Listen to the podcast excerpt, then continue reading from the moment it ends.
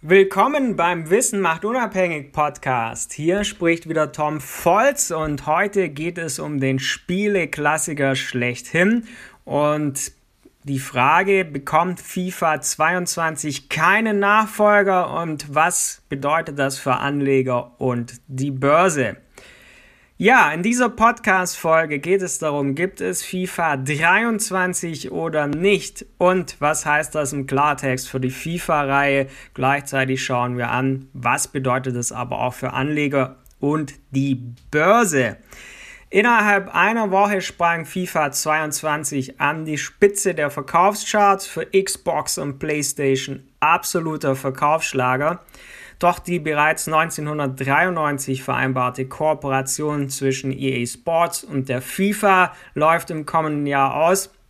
Das wurde auch bereits in einer Pressemitteilung entsprechend bestätigt. Und EA Sports überlege eine Namensänderung seiner Fußballgames. Was heißt das also konkret für die FIFA-Reihe, die ja bei Spielern, bei Gamern wirklich sehr beliebt ist?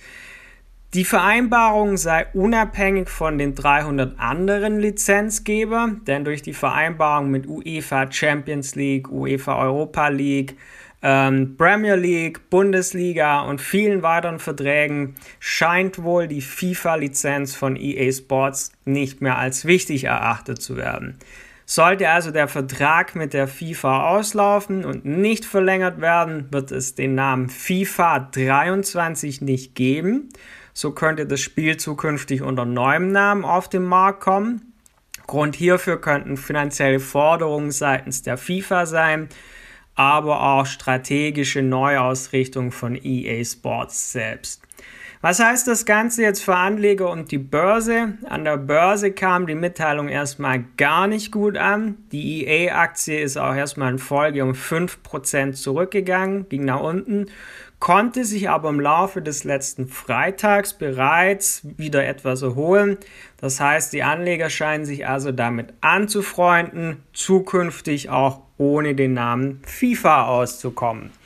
Wenn du nichts mehr über solche News, über Trading und viele weitere interessante Themen verpassen möchtest, schau auf meiner Website tom-volz.com vorbei.